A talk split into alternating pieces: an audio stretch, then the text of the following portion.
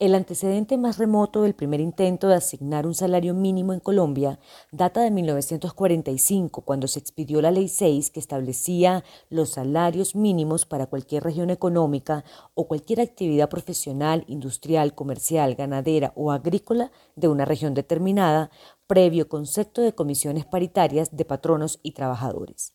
La norma tardó cuatro años en hacerse realidad con el decreto 3871 de 1949, que fijó la primera paga mensual legal de dos pesos.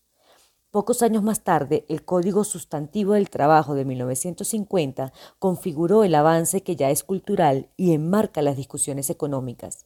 Se entiende por salario mínimo el que todo trabajador tiene derecho a percibir para subvenir a sus necesidades normales y a las de su familia, en el orden material, moral y cultural.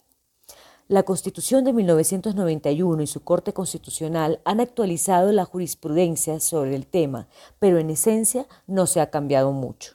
Pero siempre en los primeros días de diciembre se cae en la misma discusión. El incremento parte de un piso representado por la inflación anual causada y la productividad fijada calculada por el DANE.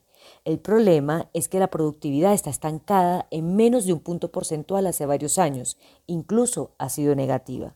Para este año se partirá de una productividad cercana a 0,45%, similar a la de 2019, y una inflación causada de 2%. Así las cosas, el ajuste pagado a la nómina técnica no debería ser superior a 2,5%. Pero una cosa es la econometría y sus ecuaciones en función de las metas macroeconómicas y otra muy distinta debe ser el contexto de desempleo, pobreza y recesión derivadas de la pandemia. Es toda una discusión de contrarios. Un mejor salario claramente redundaría en mayor consumo, pero podría disparar la inflación y el alza diluirse en altos precios. De la misma manera, un salario mínimo alto hace que los empresarios no generen más puestos de trabajo, pues los costos fijos son los que más pesan en los proyectos de crecimiento. No todos los años se puede seguir discutiendo las cosas dentro del mismo marco teórico y de la misma manera. El análisis del incremento del salario mínimo anual debe revestirse de nuevos elementos más acordes de los tiempos que experimenta la economía colombiana. Ya no se hizo una reforma laboral que permitiera, por ejemplo, el trabajo por horas o una semana laboral de 40 horas y no de 48. Hay muchas cosas por hacer en función de más empleo, pero todo queda en el monto imaginario de un millón de pesos sin importar las consecuencias. En 2017 se subieron 48.262 pesos, un alza de 7%. En 2018, 43.525 pesos, un alza de 6%.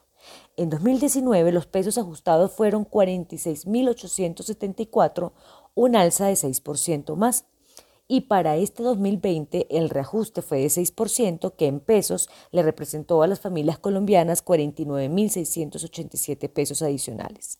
Así las cosas, el monto total va en 877.802 pesos sin el subsidio de transporte, que son 102.853 pesos, para un total de 980.655 pesos.